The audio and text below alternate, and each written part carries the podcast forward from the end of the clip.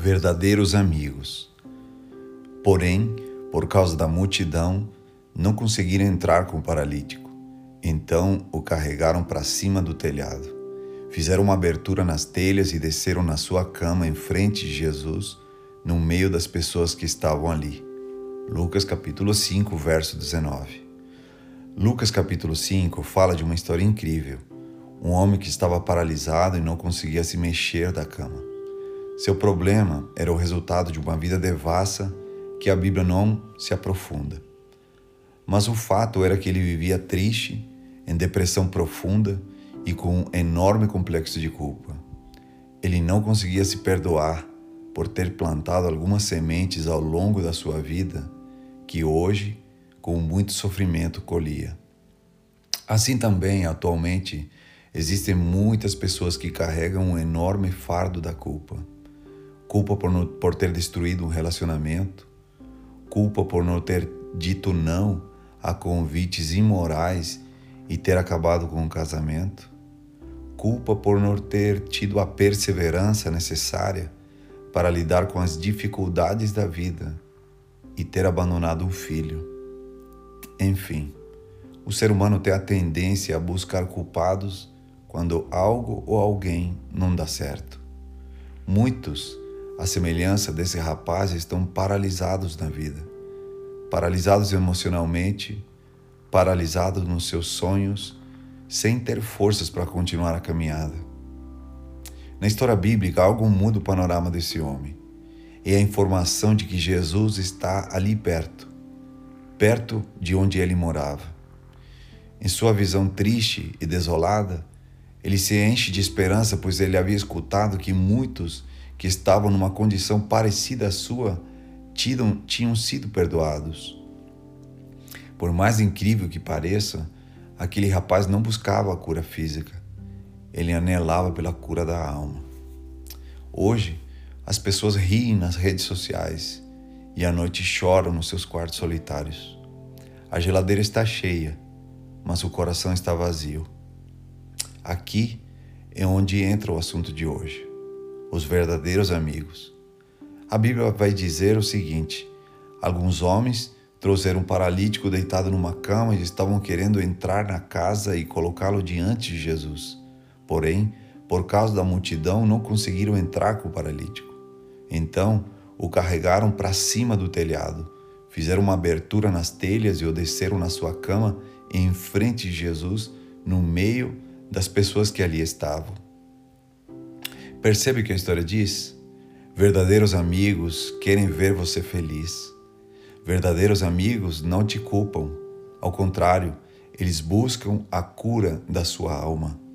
Verdadeiros amigos estão dispostos a carregar você em direção daquilo que pode trazer a real felicidade para sua vida. Amigo que é amigo não se importa com o tamanho da multidão nem com as barreiras que tenha que enfrentar para ver você feliz. Amigo não é aquele que chora com a sua dor, porque até os inimigos fazem isso.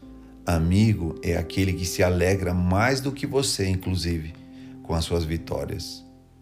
A Bíblia diz que Jesus ficou tão impressionado com a atitude daqueles quatro amigos e daquele paralítico que, olhando fixamente para aquele que estava deitado, disse: A ti te digo teus pecados estão perdoados.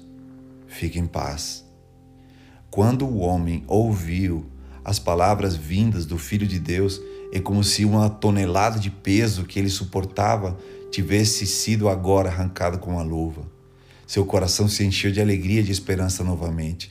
Seus olhos voltaram a brilhar e, quando olhou para o lado, podia ver o largo sorriso dos seus amigos, pois o objetivo havia sido alcançado.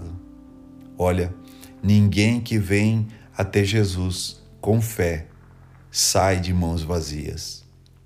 Mas, para que todo mundo soubesse que Jesus tinha poder de não apenas curar o coração, mas também o corpo, ele disse: Levanta-te, toma teu leito e vai para tua casa. Imagina a cena: o rapaz se levantando, abraçando Jesus, abraçando seus amigos, em sinal de gratidão por ter devolvido a ele não apenas a esperança, mas também a dignidade de começar tudo de novo. Você que é amigo de alguém, faça hoje o mesmo.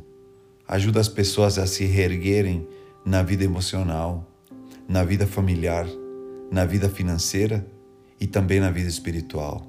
Você pode ser um carregador de esperança.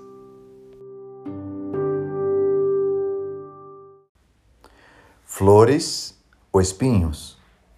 Mas dou graças a Deus porque, unidos com Cristo, somos sempre conduzidos por Deus como prisioneiros no desfile de vitória de Cristo.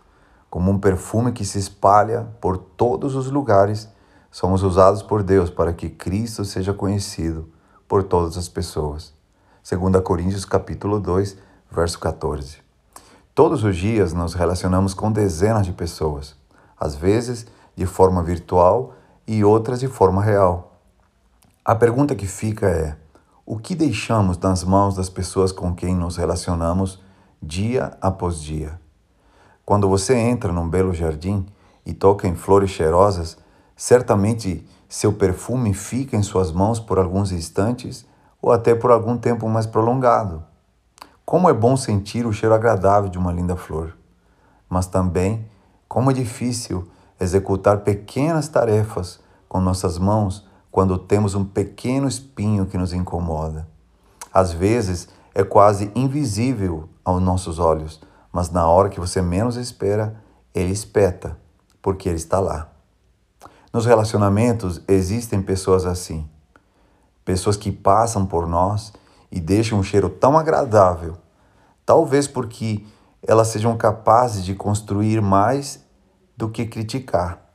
Talvez porque elas sabem valorizar mais em vez de desprestigiar, de fazer um elogio sincero mas também de chamar nossa atenção quando algo está errado e precisamos mudar. Por outro lado, existem pessoas que procuramos evitar.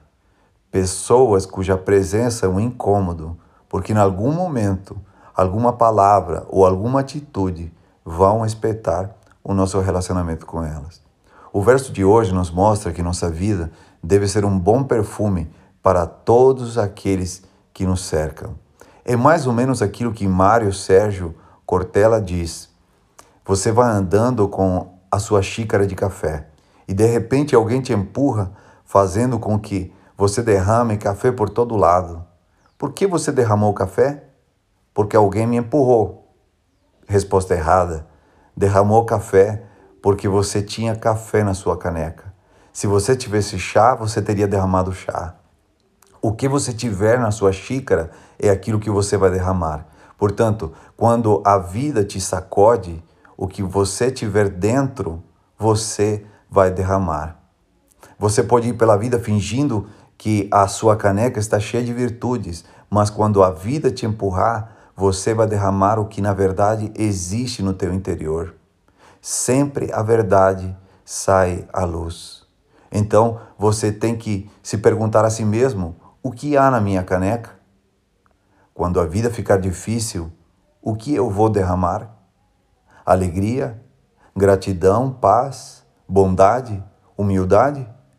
Ou vou derramar raiva, amargura, palavras ou reações duras? Você escolhe.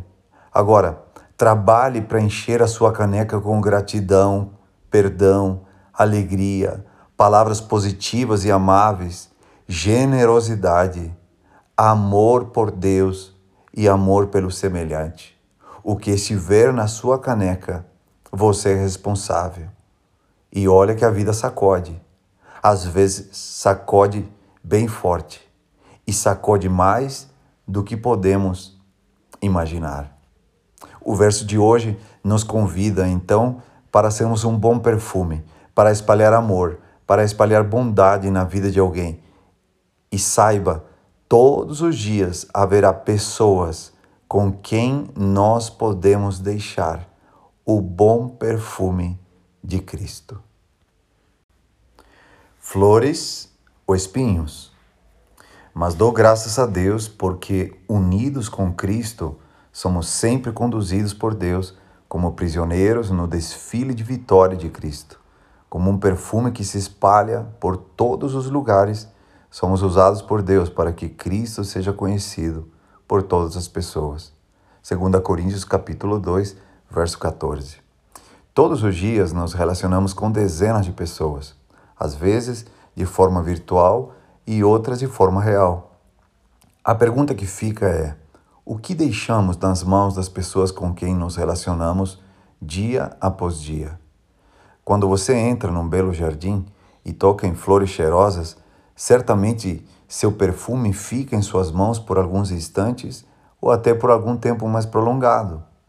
Como é bom sentir o cheiro agradável de uma linda flor, mas também como é difícil executar pequenas tarefas com nossas mãos quando temos um pequeno espinho que nos incomoda. Às vezes é quase invisível aos nossos olhos, mas na hora que você menos espera, ele espeta, porque ele está lá. Nos relacionamentos existem pessoas assim. Pessoas que passam por nós e deixam um cheiro tão agradável, talvez porque elas sejam capazes de construir mais do que criticar. Talvez porque elas sabem valorizar mais em vez de desprestigiar, de fazer um elogio sincero, mas também de chamar nossa atenção quando algo está errado e precisamos mudar. Por outro lado, existem pessoas que procuramos evitar, pessoas cuja presença é um incômodo, porque em algum momento, alguma palavra ou alguma atitude vão espetar o nosso relacionamento com elas. O verso de hoje nos mostra que nossa vida deve ser um bom perfume para todos aqueles que nos cercam. É mais ou menos aquilo que Mário Sérgio Cortella diz. Você vai andando com a sua xícara de café e de repente alguém te empurra, fazendo com que você derrame café por todo lado. Por que você derramou o café? Porque alguém me empurrou. Resposta errada derramou café porque você tinha café na sua caneca. Se você tivesse chá, você teria derramado chá. O que você tiver na sua xícara é aquilo que você vai derramar. Portanto, quando a vida te sacode, o que você tiver dentro, você vai derramar. Você pode ir pela vida fingindo que a sua caneca está cheia de virtudes, mas quando a vida te empurrar, você vai derramar o que na verdade existe no teu interior. Sempre a verdade sai à luz. Então você tem que se perguntar a si mesmo: o que há na minha caneca? Quando a vida ficar difícil, o que eu vou derramar? Alegria, gratidão, paz, bondade, humildade?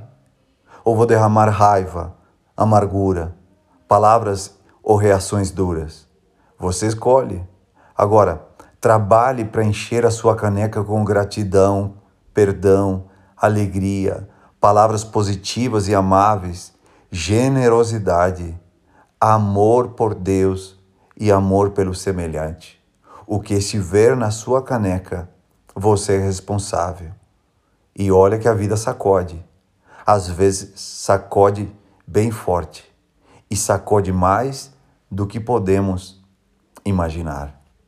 O verso de hoje nos convida, então, para sermos um bom perfume, para espalhar amor, para espalhar bondade na vida de alguém.